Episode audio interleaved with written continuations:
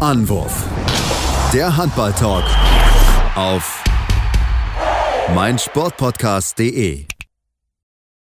Hallo und herzlich willkommen zu einer neuen Ausgabe von Anwurf, eurem Handball-Talk auf meinsportpodcast.de. Und heute, wie der Titel schon verrät, haben wir einen prominenten Gast zu uns und wollen mal über den aktuellen Hohenflug der Melsunger sprechen, denn wir haben es schon gesagt, viele Jahre wurde geredet, das Team ist auf jeden Fall bereit. In diesem Jahr sind sie es. Und dafür haben wir uns heute Julius Kühn eingeladen. Hallo Julius. Schönen guten Tag zusammen. Erstmal Julius vorweg. Ähm, wir reden jetzt nach der ersten Niederlage der Saison. Die Anfrage von uns kam vorher. Ich hoffe, das ist jetzt kein schlechtes Oben für euch. Ja, hm, schlechtes Timing, aber was soll's. ja, müssen wir halt so hinnehmen, ne?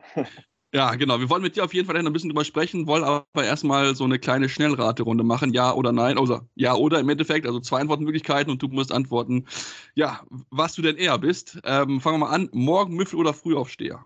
Frühaufsteher, mittlerweile. Bier oder Apfel? Habe, ja. Ach ja, gut, klar. Okay, deine Kinder ist natürlich klar. Äh, Bier oder Appelweih? Bier. Meer, äh, Ruhrgebiet oder Meer? äh, Meer. Hm, Manta-Platte oder Handkäse mit Musik? Manta-Platte. Und Sprungwurf oder Hüftwurf? ja, Sprungwurf. Ich glaube, ich habe meiner ganzen Karriere erst einen Hüftwurf gemacht, von daher kommt das nicht in Frage bei mir. Ja, gibt ja einige, äh, einige Rückraumspieler, die da gerne lieber den Hüftwurf nehmen, aber das stimmt natürlich. Bei der Größe ist es auch ein bisschen schwierig, der Hüftwurf. Das ist da, glaube ich, ja, dann erst Oberkörper. Definitiv. Also im Training, glaube ich, da habe ich schon das eine oder andere Mal einen fantastischen Hüftwurf rausgezaubert, aber das traue ich mir im Spiel nicht zu. Ich glaube, das wird dann eher, eher peinlich werden, als dass dann irgendwo ein Highlight wird. Ja, wahrscheinlich. Lass uns mal ein bisschen, bevor wir zur Meldung kommen, auch mit dir als Person beschäftigen. Ich meine, du hast ja relativ früh schon mit Mathe angefangen und das in einer ja, fußballverrückten Region. Im Ruhrgebiet, wenn ich drüber nachdenke, denke ich sofort an Fußball und nicht automatisch an Handball. Wie kam es denn, dass du da gesagt hast, okay, hey, ich spiele lieber Handball und nicht Fußball? Äh, ist tatsächlich richtig, ist ähm, eine ja, sehr fußballbeheimatete Region und äh, es ist halt nun mal so, dass meine ganze Familie durchweg Handball spielt. Also äh, das sind alles Handballer. Deswegen hat sich diese Frage bei mir eigentlich nicht gestellt, was ich eben mache. Mein ganzer Freundeskreis war aus dem Handball. Ich habe damals aber tatsächlich parallel zum Handball auch äh, Fußball gespielt, wie es fast jeder wahrscheinlich dann gemacht hat.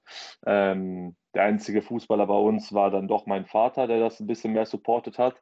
Äh, alle anderen äh, hatten dann keinen Bock da irgendwo, während äh, es draußen ja eben geregnet hat, mit auf dem Platz zu stehen.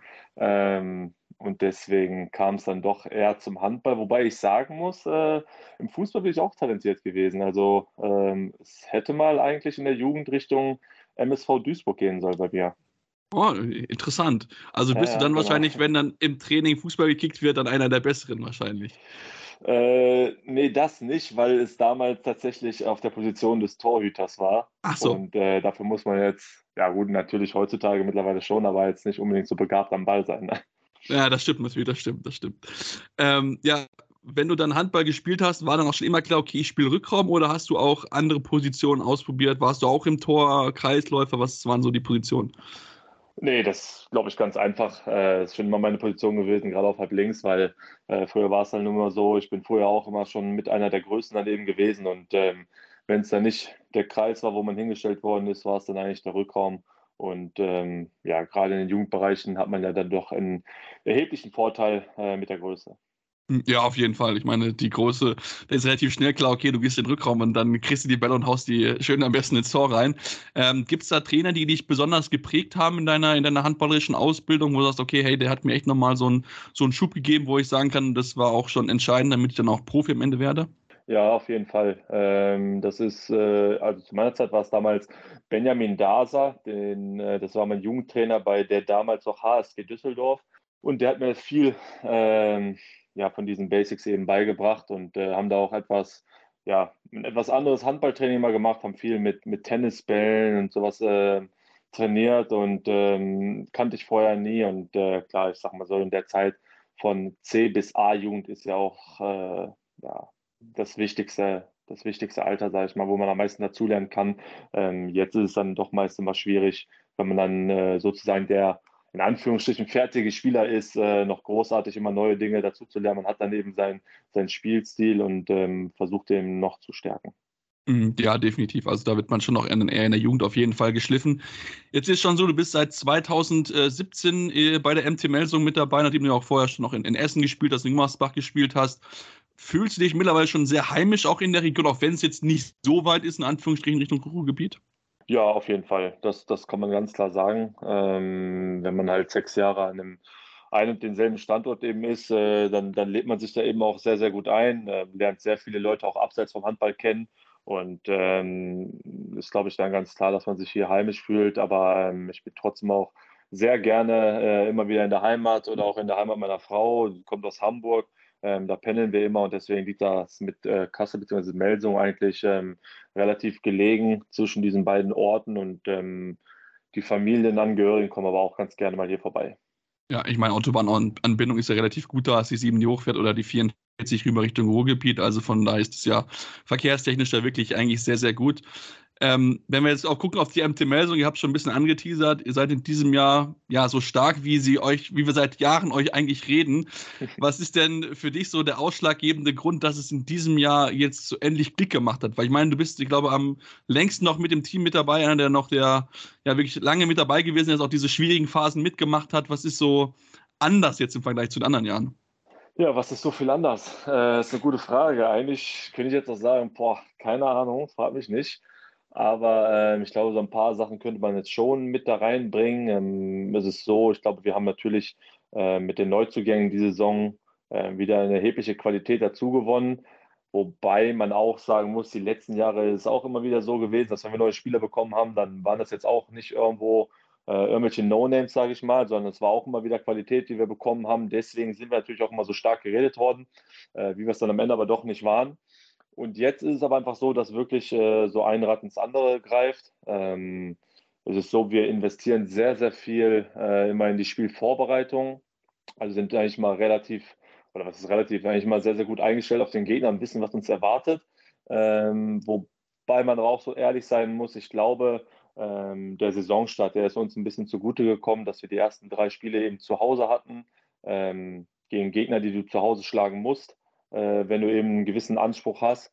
Und äh, das haben wir gemacht und so wurde natürlich dann auch immer die Brust ein bisschen breiter und ähm, klar, dann mit diesem Erfolg da in, in Kiel ähm, ist man in diese Spirale reingekommen, die bei uns ja sonst meist eher immer negativ war. Die Saison ist zum Glück mal positiv. Ja, das glaube ich. Das ist zumindest jeder auch mal schön, dann ja mal mit so einem guten Gefühl einfach in die Saison einzustarten und nicht wieder die anzuhören zu müssen, ja, Melsung, ihr seid wieder hoch gelobt worden, aber es reicht halt wieder nicht mehr mit den Großen mitzuhalten. Ja, das ist, das ist richtig. Ja, ähm, wenn, wenn wir aber auch, du hast ein bisschen auch was, was erwähnt gehabt, ich meine, auch die kleinen Gegner waren ja immer so ein bisschen, wo man dann auch gerade aus Melsung, was ich ein bisschen gestolpert ist, weil mit den Top haben wir immer mitgehalten, in den letzten Jahren ja auch, auch, auch wirklich große Teams auch teilweise geschlagen. Ähm, welche Rolle nimmt da auch euer Trainer ein? Ich meine, Roberto Garcia Pauno ist ja auch schon eine gewisse Zeit auch einfach mit dabei. Ist das jetzt noch mehr sein Kader, seine Handschrift, die ihr euch da, ja, die ihr, die ihr sehen könnt, die ihr spielt einfach? Ja, ganz klar. Ähm, ich glaube, wenn man gesehen hat, was ja bei uns insgesamt doch mittlerweile für einen Umbruch stattgefunden hat, ähm, sieht man natürlich, äh, dass es auf jeden Fall alles auch so seine Züge annimmt. Und ähm, ja, kann das ja auch gar nicht abstreiten, dass mit dem, was er in der Vergangenheit da getan hat, auch eben äh, Erfolg gehabt hat. Und deswegen versucht er natürlich da auch seinen Weg jetzt weiterzugehen. Und wie man jetzt gerade sieht, gerade in der Saison, äh, ist, es ist es auch der richtige Weg. Und ähm, wie, wie, wie ich schon sagte, ähm, wir befinden uns einfach gerade äh, wirklich einfach in so einem positiven Strudel halt, äh, wenn wir jetzt einfach mal ja, das letzte Spiel beim BRC ausklammern. Ja, wenn man das mal ausklammern. Aber das zeigt ja auch, die Liga ist ja unfassbar spannend. Also ich meine, wir sehen es ja jede Woche, was da für, für Ergebnisse rumkommen. Ist ein paar Rondo dann wirklich so ein so ein Taktikfuchs, würde man ihn so beschreiben, dass er wirklich sich so da wirklich reinfuchst, wie man die Gegner möglichst bespielen kann, wie man äh, Lösungen finden kann und, und wie es auch so im menschlichen Umgang ist. Er mehr so der, der strenge Typ, ein bisschen mehr so laissez-faire. Kannst du vielleicht so ein bisschen so mal internas erzählen? ja, also Taktikfuchs definitiv. Ähm, für mich ist auch ein bisschen was Neues gewesen. Äh, diese, diese spanische Schule hatte ich vorher in meiner Karriere noch gar nicht.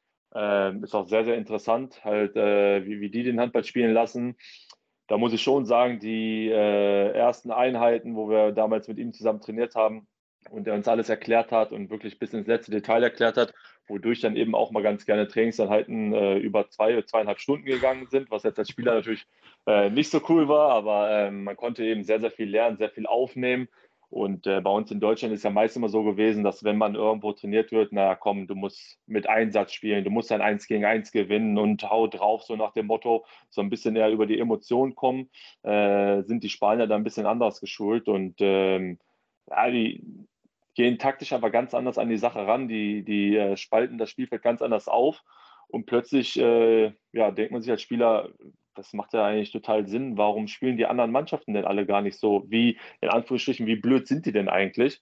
Ähm, plötzlich sieht man, äh, was da eigentlich alles möglich ist.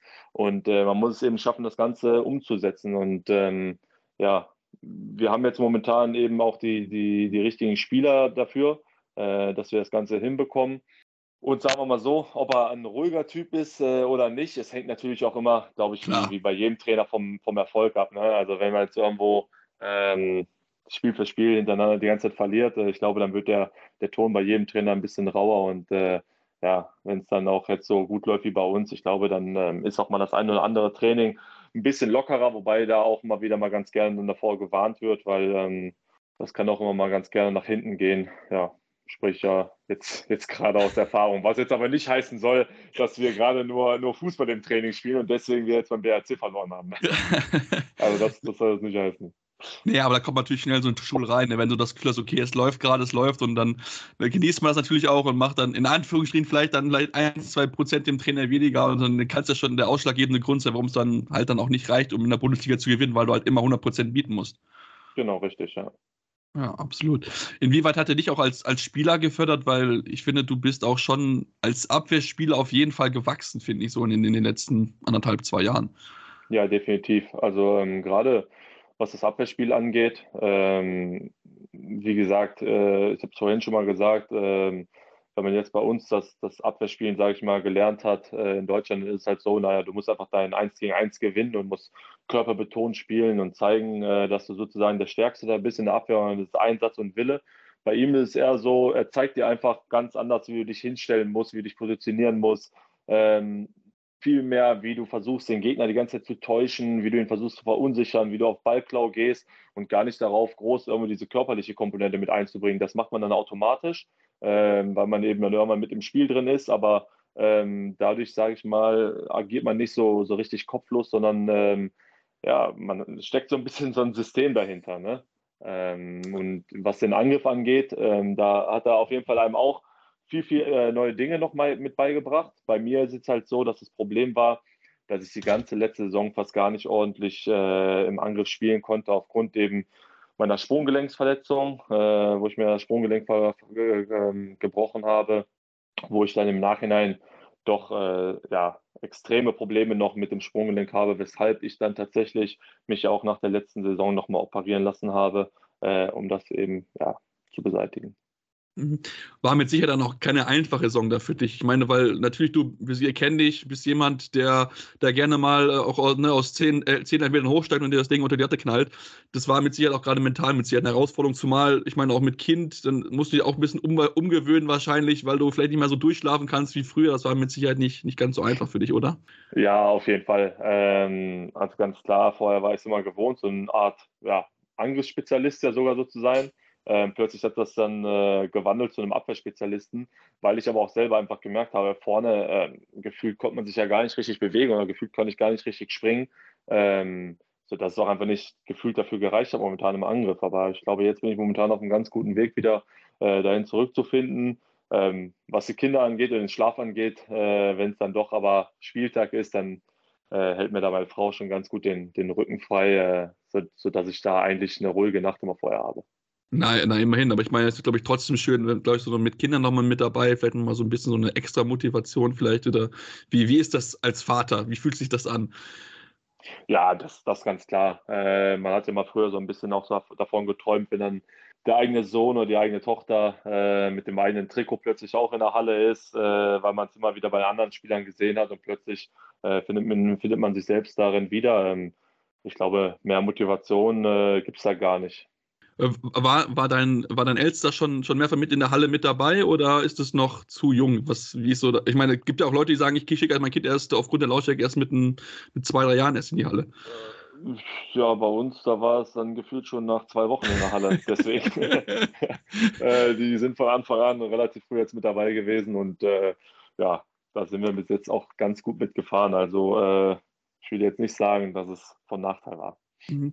Wir machen jetzt hier mal eine kleine erste kurze Pause und haben dann mit Sicherheit noch weitere Themen hier darüber zu sprechen. Deswegen bleibt dran hier bei Hand auf eurem Handball-Talk auf meinsportpodcast.de. Hey, Malte Asmus von meinsportpodcast.de hier. Ab März geht's weiter mit unseren 100 Fußballlegenden. Staffel 4 bereits. Freut euch auf Zlatan Ibrahimovic, Michel Platini, Cesar Luis Minotti, Paolo Maldini, um nur mal vier zu nennen. Und bis wir mit der vierten Staffel kommen, hört doch einfach noch mal rein in die bisherigen drei Staffeln. Ronaldinho, Sepp Meyer, Gary Lineker, Lothar Matthäus und viele weitere warten da auf euch. 100 Fußballlegenden. Jetzt überall, wo es Podcasts gibt. Ja, jetzt sind wir zurück und haben weiterhin Julius Kühn bei uns zu Gast. Und ähm, ich habe mir natürlich noch ein paar weitere Fragen aufgeschrieben. Und ähm, Julius, wenn wir schauen, in eurer Mannschaft sind natürlich viele verschiedene Nationen mit dabei. Dann ist Christopanz ja beispielsweise aus dem Baltikum. Gibt es da auch so auch mal so Themenabende, um auch mal die Kultur des anderen kennenzulernen? Weil ich denke auch gerade mit Ganis Christopanz, das wäre vielleicht auch mal ja was anderes, mal neue Kulturen, neue Sitten, neues Essen kennenzulernen. Habt ihr da irgendwie was, um da mal euch dann so ein, ja, wie soll man es beschreiben, so ein kulturelles äh, Austausch zu betreiben, sage ich mal? Ähm, ja, es ist schon so, ähm, dass man da eigentlich mal ganz gerne ähm, Abende zu veranstaltet. Sind wir jetzt noch nicht zugekommen. Bei uns ist dann meist eher ähm, das klassische Kabinenfest, äh, was ja die meisten Handballer alle kennen. Ähm, was dann ja auch jeder Neuankömmling hier machen muss als Art Einstand. Ähm, von dem Einstand am Mannschaftsabend möchte ich jetzt nicht erstmal erzählen, sondern. das war äh, klar, dass ich wollte sonst nicht vorgefragt. besser, dass ich da äh, ganz entspannt einfach von dem Kabinenfest erzähle. Ähm, da versuchen dann immer, oder was ist versucht, da ist dann eigentlich gang und gäbe, dass eben, ja, die Spieler eben so ein bisschen äh, uns ihre Kultur näher bringen.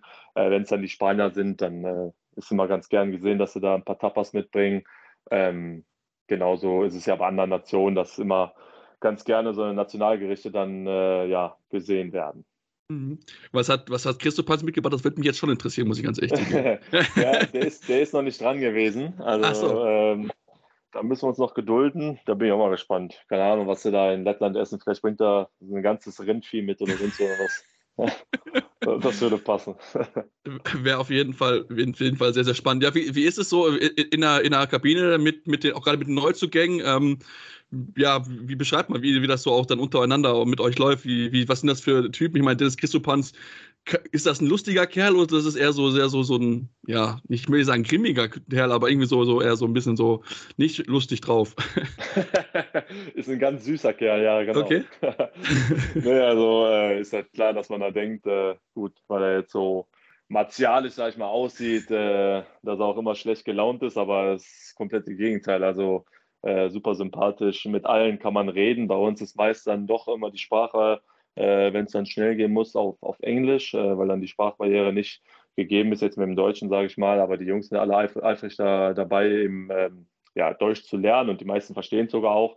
Ähm, aber haben eine super Stimmung, also äh, echt viele coole Typen, ist halt ne, multikulturell, wie du schon sagtest, ähm, aber das ist überhaupt keine, keine, äh, überhaupt kein Problem für uns, sondern alle verstehen sich super miteinander. Ähm, wie ich ja schon sagte, haben schon den einen oder anderen Mannschaftsabend auch hinter uns gebracht und äh, ich glaube, am nächsten Tag, wenn wir uns alle wieder gesehen haben, hatten die meisten alle immer ein Lächeln im Gesicht. Deswegen äh, ist da immer bis jetzt gute Stimmung gewesen. Was natürlich aber auch äh, dazu gehört, ist ja, dass wir eben auch in der, in der äh, Liga momentan ganz gut dastehen. Ähm, da habe ich auch schon andere Zeiten erlebt, wo es dann eben äh, nicht alles so rosig ist. Ne? Ja, natürlich. Also trägt er mit Sicherheit mit dabei. Wenn es sportlich läuft, dann ist natürlich dann auch sowas, dann hat man ein bisschen mehr Spaß, ist man ein bisschen gelöst, ist ja ganz, ganz klar, äh, als wenn man genau, in einer Misere ja. drinsteckt. Ja. Ähm, wenn wir jetzt auch, auch noch auf, auf dich nochmal ein bisschen zu sprechen kommen, du hast ja schon erwähnt, dass du dich jetzt auch im Angriff wieder ein bisschen wohler, wohler fühlst mit deinem Körper. Ähm, wie würdest du bisher so deinen Saisonverlauf beschreiben? Bist du zufrieden, wie du auch deine Einsatzzeiten bekommst, wie du auch offensiv eingesetzt wirst oder würdest du dir dann noch ein bisschen mehr wünschen, weil ich meine, er rotiert ja wirklich relativ gut durch, auch für verschiedene Positionen. Genau, da könnte ich jetzt natürlich auch wieder Klassiker bringen, so die Phrase, ne, zufrieden ist man natürlich nie. Ähm, Aber in meinem Fall ist es auch, ist es ja wirklich so, ähm, dass ich da auf jeden Fall, jeder Spieler würde ganz gerne immer 60 Minuten spielen, dass es nicht geht, äh, ist glaube ich auch klar, weil man nicht jedes Spiel es schafft. Also erkenne ich keinen Spieler, jedes Spiel an seine hundertprozentige Leistungsgrenze eben ranzukommen. Ähm, hat man halt gute und schlechte Spiele. Es ist nun mal so. Es ist aber, glaube ich, das Wichtigste, dass man das einfach ähm, ja nicht zu extremen Ausreißern bringt, sondern das auf einem gesunden Niveau hält. Ähm, dass das eben die Mannschaft dann nicht so extrem belastet, sage ich mal, wenn man mal ein schlechtes Spiel macht. Und deswegen funktioniert es eigentlich momentan ganz gut bei uns. Äh, wie du schon sagtest, äh, Parondo ist bei uns eben auch ein Trainer, der sehr, sehr viel durchwechselt. Ähm, ich habe gehört, irgendwie, das hat so ein bisschen in den Handballerkreisen rumgesprochen, dass es bei den Spaniern meist immer so ist. Die machen das ganz gerne. Ähm, ja, stimmt so. Weil wir kennen es ja, glaube ich, bei Barcelona, so nach alle 15 Minuten wird dann erste Reihe raus, zweite Reihe rein. So. Genau, genau. Da ist manchmal auch so, ähm, da, da, kannst du auch fünf, sechs Tore geworfen haben, trotzdem einen guten Lauf haben und dann wird aber trotzdem gewechselt, weil eben äh, einfach jeder Spieler da ein vollwertiges. Äh, ja, ein vollwertiges äh, Mitglied eben in dem Team ist und deswegen ähm, er baut da auf alle und äh, jeder Spieler wird gebraucht und ich glaube, deswegen ist es auch ganz gut, dass man eben so diesen, äh, diese Teamchemie eben beibehält und ähm, dann nicht eben diese unangenehmen Fragen aufkommen. Ja, ja, natürlich. Ich meine, wenn, wenn die Teamchemie klappt und es alle, alle glücklich sind, dann ist ja das genau das Richtige, was sein muss. Ähm, und es ist ja auch äh, wichtig, dass der Trainer kommuniziert, wie und was und dass die Ideen ja auch klar rüberkommen. Und wenn das so der Fall ist, ist natürlich perfekt für Spieler. Dann gibt es wenig Stunk in der Kabine, sondern da sind dann auch alle möglichst äh, happy mit Spielzeiten und, und so weiter und so fort. Äh, weil das kann dann gerne auch mal dazu führen, dass er sagt, ach, ich möchte eigentlich gerne mehr spielen, ich fühle mich besser und so weiter. Aber wenn das so alles klar kommuniziert ist, ist es auf jeden Fall sehr, sehr wichtig. Ja, gut, das ist ja immer so, ne? Also mehr spielen ja. will man natürlich immer, ne? Klar, natürlich. Aber, immer. Äh, gut, man, da, dafür macht man ja auch Mannschaftssport eben und äh, ist jetzt kein Einzelsportler. Ne? Genau, weil dann würde man ja immer spielen, so wäre es nämlich genau. genau. Äh, ja, aber weswegen ich doch angesprochen habe in einer Situation, weil ich meine, es steht eine Heim-EM an im, im Januar kommenden Jahres und da würde mich natürlich interessieren, ich meine, du warst jetzt eine gewisse Zeit weg, auch aufgrund der Verletzung natürlich, inwieweit das ja noch ein Thema ist. Wie ist der Austausch mit Alfie Gislason? Darfst du was verraten? Wie sieht's aus? ja, also da ist jetzt nichts irgendwo groß Top Secret. Ähm, es ist so klar, dass man da im Austausch steht. Ähm, zuletzt noch vor, vor einer Woche mit ihm gesprochen ähm, weil wir natürlich auch wissen, äh, dass einfach ein extrem wichtiges Turnier ansteht und hat sich da eben bei mir über meinen aktuellen, äh, natürlich auch Gesundheitszustand äh, informiert, wie es aussieht. Und ähm, wir Spieler wissen jetzt auch nicht viel Großartiges immer vorher. Ähm, wir wissen dann meist mehr als einen Tag bevor dann Einladungen zu einem Lehrgang rausgeschickt werden, bekommen wir Bescheid und deswegen ähm, kann ich jetzt auch gar nicht so viel zu sagen, aber natürlich klar, ich glaube, Ziel eines jeden deutschen Handballers muss es äh, sein, einfach, wenn jetzt nächstes Jahr so ein äh, ja, großes Turnier eben in Deutschland ansteht, äh, ja, eben versuchen da dabei zu sein. Und deswegen äh, ist es auch ein extrem wichtiges Jahr äh, für den deutschen Handballsport. Einfach mit Hinblick auch noch, sogar im Sommer ist ja noch Olympiade. Also es ist ja nicht nur die äh, Heim-EM in Deutschland, deswegen, da, da geht es ja noch viel weiter. Ja, kribbelt schon, wenn du daran denkst, eventuell vor 50, 55.000 in Düsseldorf im Stadion im Eröffnungsspiel zu stehen? Ja, also 100 Prozent, da müsste ich ja lügen, wenn es jetzt nicht so wäre und mich das überhaupt nicht berühren würde, sondern äh, ich glaube, ähm, da würde jeder gerne dabei sein und äh, möchte jeder ein Teil von sein. Und ähm, ich sage auch immer, am Ende des Tages ist jeder dafür eben selber verantwortlich. Also wenn man da ähm, die ganze Zeit versucht, seine Leistung zu bringen, es auch schafft und eben äh, an dieses Limit zu kommen, ähm, ich glaube, dann, dann, dann ergibt sich alles andere von selbst. Also ich höre so ein bisschen raus, du hast ein gutes Gefühl, dass du es schaffen könntest, richtig? ja gut, wenn ich jetzt selber kein gutes Gefühl habe, dass man es schaffen kann, äh, dann, dann glaube ich, wäre ich, wär ich am falschen Ort. Deswegen, äh, man muss ja schon selber daran glauben, ansonsten äh, macht es ja auch gar keinen Sinn. Mhm. Natürlich, ich meine, wenn wir uns natürlich die Nationalmannschaft anschauen, ich meine, doch mit dir als noch einen anderen Spieler, auch noch erfahrenen Spieler mit dabei auf der Position, ich glaube, das wird der Mannschaft schon mal ganz gut tun. Soll ich trotzdem mal gucken, Fabi Wiede verletzt, Paul Drucks verletzt, Andi Wolf ist noch nicht so ganz, äh, äh, ganz sicher, ob er spielen wird, ob er fit sein wird, auch wenn er, glaube ich, nee, er steht in Mannheim, genau, bei den Löwen gerade so ein bisschen, macht sich dort fit. Ähm, wie wichtig wäre ein fitter Andi Wolf, um dann auch, ja, Richtung EM-Titel zu schielen? Äh, also ich glaube, ähm, über die Qualitäten von zum Beispiel Andy Wolf müssen wir nicht diskutieren. Ähm, das hat er in den letzten Jahren oft genug unter Beweis äh, gestellt. Gerade auch nochmal, finde ich, im letzten Jahr äh, sehr untermauert, beziehungsweise es war ja auch Anfang dieses Jahres. Ähm, auch nochmal mit dem Champions League Final vor. Ich glaube, das ist unbestritten, dass er einfach ja, einer der besten Torhüter der Welt ist und dass, dass man den in der Nationalmannschaft braucht, ist, ist keine Frage. Ähm, ich hoffe natürlich für ihn, dass er es, dass er körperlich äh, schafft. Wobei ich auch weiß, äh, dass das natürlich äh, immer auch leichter gesagt als getan ist. Man weiß natürlich nie, wie sich da sowas äh, ja, über mehrere Wochen, Monate verhält. Gerade mit so einem, ich glaube, im Bandscheibenvorfall hat er ja. Ne? Ja, genau. Ähm, Das ist natürlich auch immer so eine gefährliche Sache. Und äh, im Leben muss man ja auch ehrlich sagen, gibt es auch noch andere Dinge außer Handball, ähm, die noch wichtiger sind oder die auch nach der Karriere kommen.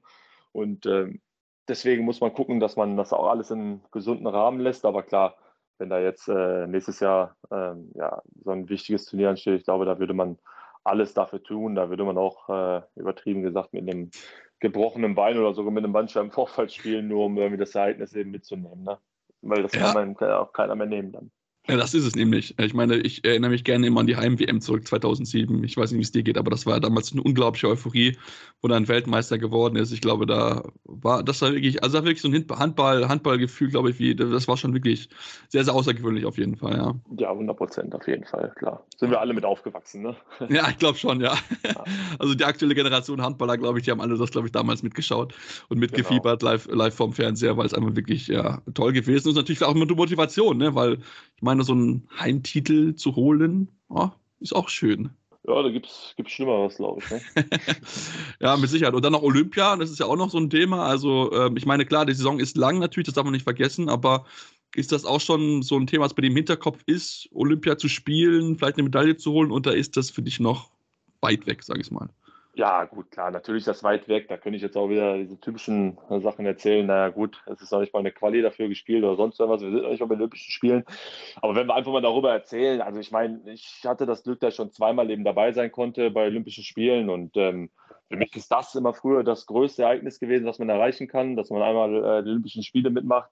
Und ähm, wenn man einfach äh, ja mal schon mal dabei gewesen ist, weiß, äh, was da was da abgeht. Ähm, das ist halt einfach ja, wirklich das Größte für einen jeden Sportler meiner Meinung nach. Und ähm, wenn man da nicht versucht, ja, das, das äh, immer wieder mitzuerleben, ähm, dann ist man eben auch ja, an der falschen Adresse. Und deswegen, äh, klar, Olympischen Spiele sind für mich nochmal ein Turnier, was über allem anderen steht. Äh, und dann ist, glaube ich, Paris ja auch nicht so ein unattraktiver Ort. Nee, und allzu weit weg von Deutschland ist es ja auch nicht. Also da kann auch Genau. gerne mal Familie vorbeikommen, das ist ja dann nicht ganz so weit weg, ja. Genau, richtig, ja. Ja, definitiv. Dann würde ich jetzt nochmal eine kurze Pause machen und gleich nochmal zurückkommen, wir ein bisschen über eins und zwei generellere Handballthemen sprechen und ein bisschen auch über Liga sprechen, weil ich denke, bei der spannenden Liga müssen wir auf jeden Fall mal ein bisschen draufschauen. Bin ich mal gespannt auf deine Gedanken, aber dazu gleich mehr hier bei Anruf eurem Handball-Talk auf meinsportpodcast.de. Ja, und jetzt sind wir zurück und haben weiterhin Julius Kühn bei uns zu Gast und ähm, ja, wollen uns jetzt vielleicht mit einem und dann ein bisschen übergreifenden Handballthema beschäftigen. Ähm, Julius, wenn wir uns den Handball anschauen, aktuell wir sehen eine Tendenz hin zu immer schnellerem Handball. Ich meine, wir haben die neue schnelle Mitte, die ja auch etabliert worden ist.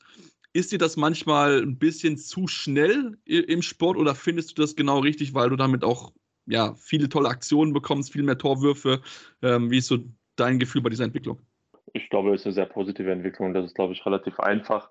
Ähm, ich ich, wenn ich es einfach mal so sehe, ähm, ja, für einen Spieler, da, da würde ich jetzt gar nicht dran denken, ob es jetzt für einen Spieler positiv oder negativ ist, aber ich glaube einfach generell für das Produkt Handball, wenn man es als Zuschauer sieht, das macht das Ganze einfach viel attraktiver, wenn man sieht, wie schnell das ist, wenn man mal hört, wenn Leute zum allerersten Mal auch mal live in der Halle dabei sind, äh, wie die eben immer fasziniert davon sind oder es nicht fassen können, wie schnell das Ganze eben hin und her geht über so eine schnelle Mitte. Ne? Dann ist es meistens mal so, hört man diesen Klassiker, naja gut, auf der einen Seite fällt das, das Tor und ich bekomme gar nicht mehr mit, dass schon auf der, auf der Gegenseite schon wieder das, das nächste Tor gefallen ist.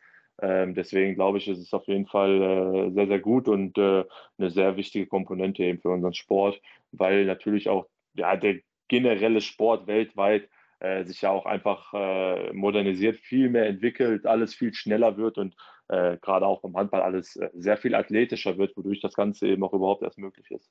Ja, definitiv. Also ohne Athletik wäre es nicht möglich. Und ich meine, man sieht es ja wirklich, wie, wie schnell das sind. Und was ich aber euch auch so interessant finde, dass ihr auch da wirklich auch sehr unterschiedliche auch Körpergrößen hier haben, was wir auch ein bisschen mehr sehen, ne? Mit dem Luke Stiles, mit dem Danny Bayens, mit Balenciaga auch bei euch, dass man da auch jetzt kleinere Leute in Anführungsstrichen sieht, in einem sonst eigentlich großen Handballsport. Ja, ist auch richtig. Äh, wobei ich auch sagen muss, die äh, Leute, die gab es früher auch schon. Äh, ja. Die wurden früher tatsächlich immer so ein bisschen belächelt. Ich glaube, da muss man einfach nur äh, mal dran denken. Zum Beispiel Lugo Mefranjes bei, bei Ich wollte es gerade sagen, ja. Ähm, und heutzutage ist jetzt plötzlich völlig normal, oder das sind die tonangebenden Spieler. Ne? Und ähm, man sieht, was alles möglich ist. Da sehe ich aber auch den Handball immer so ein bisschen verrückt an. Bei uns, äh, da gibt es ja wirklich ähm, jede Art von Spieler, ob groß, ob klein, ob dick, ob dünn, jetzt übertrieben gesagt. Äh, jeder kann da irgendwo äh, ja, Leistung bringen. Wenn ich jetzt äh, in andere Sportarten gehen würde und ähm, ja, jetzt da diese Fülle an Spielern eben hinstellen, hinstellen müsste. Ich weiß jetzt nicht, ob beim American Football man äh, klein und schmächtig äh, so viel Chancen hätte. Ja, wird wahrscheinlich schwierig, auch wenn natürlich American Football prinzipiell schon auch viele Menschen natürlich spielen kann. Also das ist auch schon natürlich so, aber das wäre natürlich schon eine Frage, ob der auch dahin passen würde, das ist schon klar. Also da muss man auch schon ja, eine gewisse gut, oder, Größe oder mitbringen. Machen wir es mal so, oder machen wir es so. Beim Handball gibt es ja auch einige Spieler, die jetzt will ich mal behaupten, nicht ganz so athletisch sind. Ja, ja also, das stimmt. Äh, da, darauf können wir uns auf jeden Fall einigen. Mit, die mit relativ wenig Aufwand äh, sehr viel Ertrag schon äh, ja, ähm, erwirtschaften konnten, sozusagen. Ähm, wenn ich das jetzt mal irgendwo in so eine Sportart wie jetzt zum Beispiel als Beispiel gerade American Football nehmen würde, ähm, wenn man da, glaube ich, jetzt äh, nicht jeden Tag ähm, ja, hundertprozentig an sich arbeitet oder das Krafttraining absolviert, ich glaube, dann hätte man da eben wenig Chancen, sagen wir es so. Ja, so will ich da auf jeden Fall zustimmen. Das, da bin ich auf jeden Fall bei dir. Wobei ich auch sagen muss, dass auch viele Handballer auch Football spielen teilweise. Das ist schon, schon sehr interessant. Also ich kenne einige, einige Footballer, die auch Handball dann in der ja, footballfreien Zeit spielen, weil das ist natürlich dann im Winter, kannst du dann Handball spielen, im Sommer spielst du Football. Also das ist auch natürlich ähm, auch eine Option für einige Sportler auf jeden Fall. Jetzt gerade nicht auf dem höchsten Niveau vor allen Dingen. Ja. Ja, auch keine schlechte Kombi. ja, genau, definitiv nicht. Ähm, wenn wir aber natürlich trotzdem ähm, nochmal noch mal auf, auf, den, auf den Sport an sich zu sprechen bekommen, wir haben jetzt auch in diesem Jahr zum allerersten Mal einen Videobeweis mit dabei. Inwieweit findest du so diese Techni Technisierung des Sports mit so einem Videobeweis beispielsweise auch fairer machen soll, gut und wichtig? Und wie ist bisher so dein Eindruck vom Videobeweis?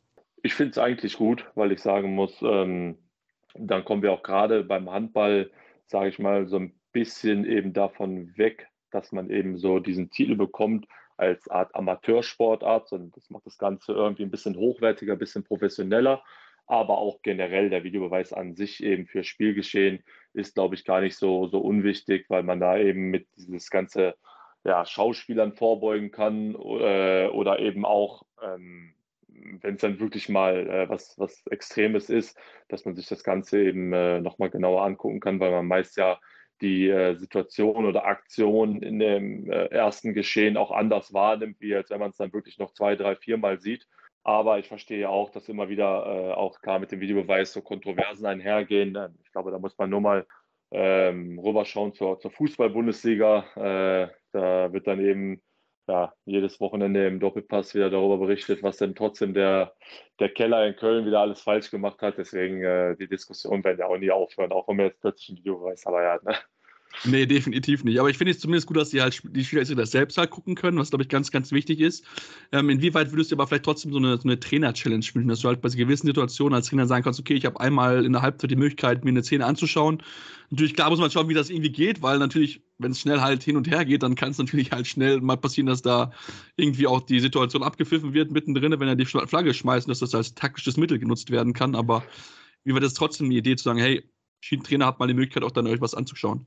Ja, fände ich auch gut, muss ich auch sagen. Ähm, zumal wir auch noch gerade eben drüber gesprochen, jetzt äh, kommt mir noch wieder natürlich rüber, ähm, American Football, NFL, da ist ja auch so, da haben ja auch die Trainer zum Beispiel ähm, die Möglichkeit, äh, nochmal was überprüfen zu lassen, weil, ähm, naja gut, wenn es eben Spiele sind, ne, wirklich die meist dann durch, immer wieder durch Kleinigkeiten entschieden werden oder in den letzten Minuten mit ein, zwei Toren entschieden äh, werden, ähm, dann ist es vielleicht gar nicht so schlecht, wenn man da gewisse Dinge nochmal überprüfen lässt. Ähm, wobei ich natürlich auch verstehen kann, dass man damit irgendwo immer wieder ein äh, Spielflussgeschehen im, im stört und äh, dass es auch nervig sein kann. Ähm, ja, wie man sich dreht, es gibt immer irgendwo Pro und Contra halt. Ne? Also, aber ich, ich äh, mit meiner, meiner ähm, Meinung wäre eigentlich dafür. Ja, also ich bin auch prinzipiell ein Fan davon. Ich finde so auch diese Variante im Hockey eigentlich ganz cool, dass du so lange deine Challenge nutzen kannst, bis du falsch liegst. Und da hast du halt Pech gehabt, damit kann man ja auch Spieler so ein bisschen erzielen. Also man eigentlich ganz gut und dass du dann auch wirklich diese Kommunikation dann siehst zwischen dem Schiedsrichter auf dem Feld und demjenigen, der sich das anschaut. Also von daher mal gucken, wie es dann dort weitergehen wird. lass uns mal, wenn wir auf, generell aufs Regelwerk schauen, gibt es da eine Regel, wo du sagst, boah, ey, die muss so dringend geändert werden? Bitte tut das, liebe ERF, oder sagst du, die Regeln sind so toll, alles super? Boah, boah jetzt fragst du mich was. also, das, das, äh, das Regelwerk habe ich jetzt nicht neben mir liegen. Aber, Schade eigentlich. oh, was, boah, ich finde es immer so ein bisschen. Hm. Na gut, also ich, ich wenn ich so. Ob ich mir jetzt unnötig was aus den Fingern sauge mit diesen sechs Pässen beim Passiv, aber äh, ist vielleicht gar nicht so schnell. Wenn ich was dazu hin, hinzufügen könnte, ich glaube, was gar nicht so schlecht vielleicht wäre, wobei, ja, ich weiß auch wieder nicht, habe ich immer früher gesagt, wäre vielleicht so eine Shot Clock halt, ne, wie es in der NBA ist. Habe ich auch immer ähm, gedacht, ja. Ja, wobei, ähm, weiß ich jetzt auch nicht genau, ob es denn auch wieder so cool wäre, ähm, weil der dann doch irgendwo ähm, im Handball es doch etwas schwieriger wäre, verglichen jetzt mit dem Basketball, wenn dann in den letzten Sekunden die führende Mannschaft den Ball hat und äh, das Spiel eigentlich auslaufen könnte. Ich weiß nicht, wie das da mit den Fouls dann aussehen würde, weil beim Basketball, da muss man sich ja nur berühren, dann wird es einen Freiwurf geben. Beim Handball äh, weiß ich nicht, ob es dann da Sodom und Gomorra geben würde. Darüber habe ich noch gar nicht nachgedacht. Ich hatte mich immer gefragt, ja. okay, auf, auf welche Zeit willst du es eigentlich setzen? Habe ich mich immer gefragt. Also, wie lange willst du einen Angriff laufen lassen? Weil 24 Sekunden ist definitiv zu kurz, das geht einfach nicht. Oh. Ähm, und da habe ich mir gefragt, okay, was machst du? Machst du 40 Sekunden? Machst du 55 Sekunden? Keine Ahnung. Das wäre immer so eine Frage, mit der ich mich immer so beschäftigt habe, weil auch bei ja. mir so das Thema war, ja. Hm, das ist auch recht, stimmt auch wieder. Ähm, aber ich finde so ein bisschen, was immer ein bisschen schwierig ist, äh, wenn eben passives Spiel angezeigt wird, dann ist ja meist auch immer das äh, ja, subjektive Empfinden vom, vom Schiedsrichter, ob es jetzt irgendwie äh, beim letzten Pass dann doch nochmal ein Foul im Wurf ist oder meist wird ja einfach gar nichts gepfiffen, egal was dabei passiert.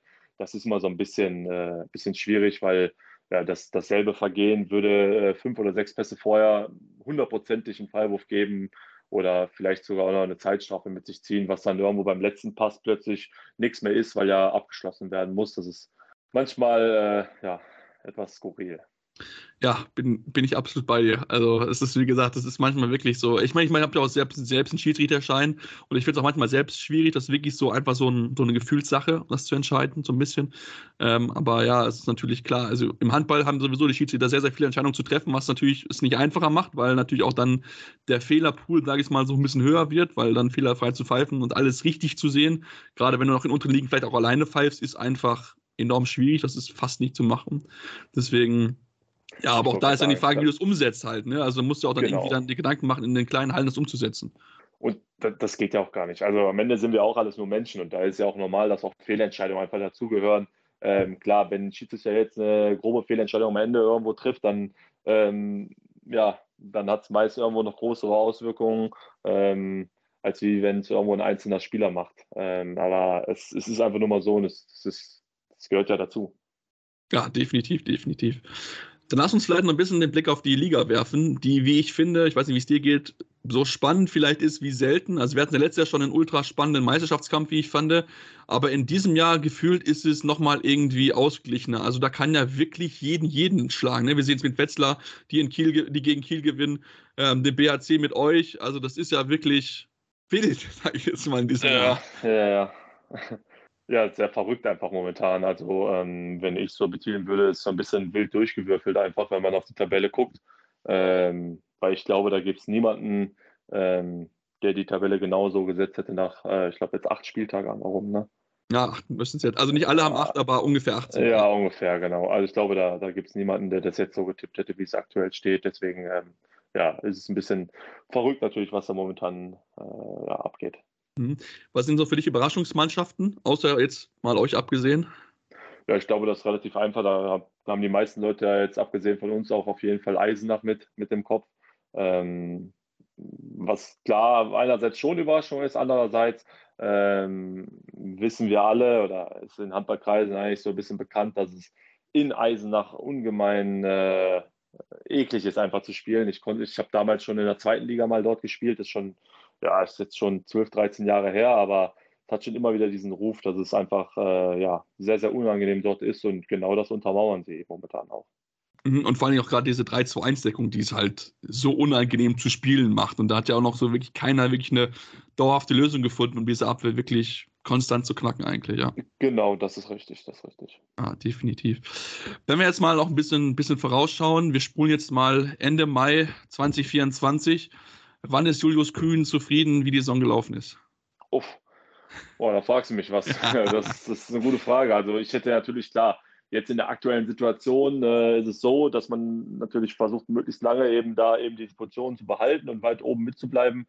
Ähm, ich hätte aber gesagt, zufrieden könnte man sein, hättest du mich jetzt vor der Saison gefragt, dass ich sage, äh, wenn wir uns äh, für, für die internationalen Plätze äh, qualifizieren ähm, und eben im Pokal es schaffen, beim Final Four mal wieder mit dabei zu sein, ähm, dann könnte ich sagen, dass man. Das ist auch schon eine Weile her.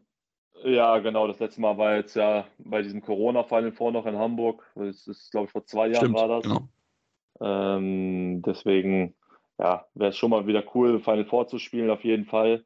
Ähm, weil man ja auch weiß, beim Final Four, da ist immer alles möglich. Ist ja auch immer wieder ein verrücktes Turnier. Da gibt es ja irgendwie gefühlt nie den Favoriten oder wenn man einen Favoriten ausmacht, der gewinnt irgendwie meistens nie. Ähm, und ja, internationale Plätze wäre, glaube ich, ein, ein, Erfolg für uns als Verein. Ja, das Gute für alle Teams ist, Lemgo ist schon früh ausgeschieden, also die können sich nicht mal als Favoriten Schreck entpuppen. ja, das ist richtig, genau. Das ist für uns schon mal ganz gut. Hm. Wenn wir jetzt mal auch auf, auch auf dich schauen, dein Vertrag, wenn ich das richtig mit, läuft ja im nächsten Jahr aus. Hast du dir schon Gedanken gemacht, wie es weitergeht? Bis wann willst du noch spielen? Willst du in Melsung bleiben? Was sind so deine Zukunftsplanungen? Ja klar, da befinden wir uns natürlich jetzt gerade äh, auch noch in der heißen Phase. Also es ist ja meist mal so, dass da im Oktober, November die Gespräche immer laufen und ähm, auf jeden Fall will ich noch Handball weiterspielen. Also ich bin jetzt äh, 30 Jahre, aber ähm, fühle mich ja auf jeden Fall fit und äh, weiß, dass ich noch einiges im Tank habe und gerade auch jetzt mit dem letzten Jahr durch meine Verletzung ähm, dann auch auf jeden Fall 2019, äh, wo ich noch einen Kreuzbandriss habe, äh, habe ich so ein bisschen das Gefühl, dass mir da so ein, zwei Jahre irgendwie noch fehlen, ähm, die ich auf jeden Fall noch draufpacken möchte und äh, bin auf gar keinen Fall jetzt irgendwie satt und denke, naja gut, okay, jetzt so langsam geht es dem Ende hingegen sondern äh, habe auf jeden Fall voll noch Bock, äh, irgendwo was äh, ja, zu erreichen, sage ich mal. Und ähm, wie das dann, dann weitergeht, das werden wir dann sehen. Ähm, was ich sagen kann, auf jeden Fall, klar, ich fühle mich hier sehr, sehr wohl äh, in Kassel und ähm, was man ja auch sagen muss, jetzt gerade, wo der sportliche Erfolg auch noch mit eben ähm, ja, vorhanden ist, ähm, das macht die Sache dann natürlich auch noch umso leichter für einen selbst. Klar. Hatte dich oder hat dich jemals das Thema irgendwie mal ins Ausland zu gehen gereizt oder hast du in der Bundesliga, ich habe ich einfach, ist einfach beste Liga der Welt, möchte nirgendwo anders hingehen? Nee, gereizt auf jeden Fall, definitiv. Ähm, das habe ich auch immer, auch immer für mich selbst gedacht. Ähm, trotzdem muss ich aber auch sagen, es ist meist leichter gesagt als getan, einfach ins Ausland zu gehen. Ähm, weil gerade für uns, ja, deutsche Spieler ist es ja irgendwie jetzt nicht so typisch. Ich kenne jetzt nicht so viele äh, deutsche Handballspieler im Ausland gibt es, glaube ich, relativ wenig nur. Ähm, aber natürlich, das hat irgendwie immer nochmal eine andere Strahlkraft, wenn man ins Ausland geht. Das habe ich ja selber immer wieder mitbekommen, zum Beispiel auch, wo, wo mal nach Paris gegangen ist. Ähm, das, das wirkt nochmal noch mal ganz anders, aber ähm, ich muss auch sagen, ähm, dass wir, glaube ich, hier in, in Deutschland schon äh, ja, sehr, sehr gut aufgestellt sind mit der Bundesliga und ähm, das einfach nur mal auch äh, ja, die stärkste Liga weltweit ist und das eben, wo alle hinwollen. Und deswegen ähm, wüsste ich jetzt nicht, warum ich jetzt unbedingt darauf drängen sollte, ins, ins Ausland zu gehen. Aber äh, klar, es gibt auf jeden Fall auch äh, international einige äh, sehr interessante äh, Vereine, wo man, wo man hingehen könnte. Aber das ist noch kein Angebot vorliegen von irgendjemandem. nein, nein, nein. Aber ich glaube trotzdem, dass der andere Bundesliga ist wahrscheinlich trotzdem genaues Auge drauf hält, wie du dich entscheiden wirst, wahrscheinlich. Ja, klar, also ne, ähm, ist natürlich immer interessant, äh, wenn da Verträge auslaufen von, von Spielern, äh, dass da immer irgendwo irgendwelche Optionen gibt, aber ähm, ja, wie ich schon sagte, man, man wird sehen, was dann passiert. Ähm, dass ich jetzt hier nicht sagen kann, äh, wo ich nächstes Jahr spiele, ich glaube, das ist ja, ist ja auch klar. Mhm. Und jetzt mal ganz weit nach vorne geschaut, 2027 bei der Heim-WM, spielt Julius Kühn dann noch mit da in der Nationalmannschaft oder ist das dann schon vorbei mit der Karriere?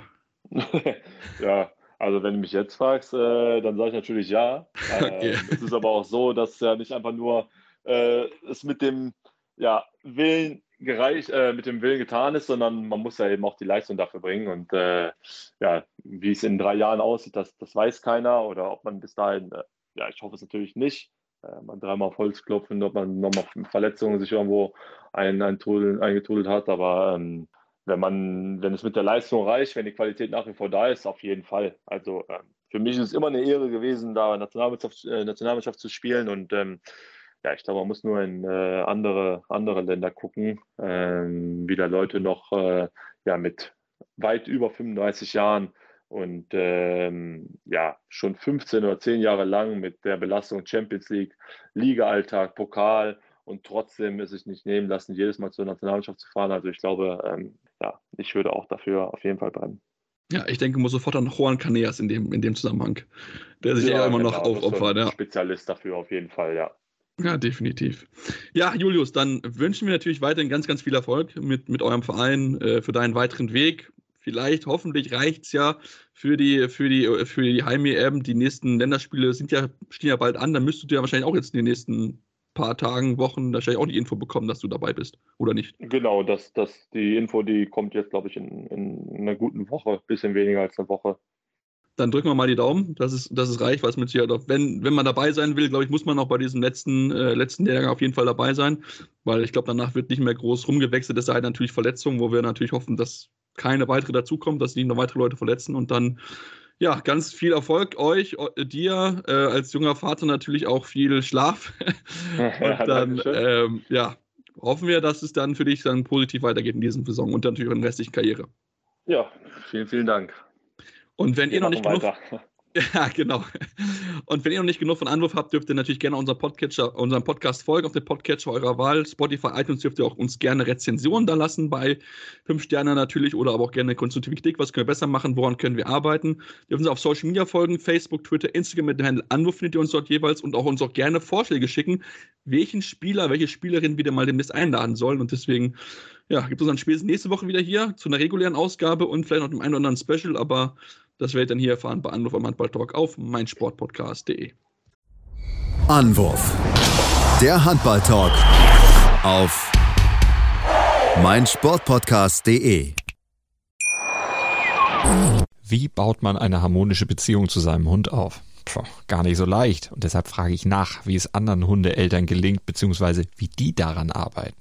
Bei Iswas Dog reden wir dann drüber. Alle 14 Tage neu mit mir, Malte Asmus und unserer Expertin für eine harmonische Mensch-Hund-Beziehung, Melanie Lippisch.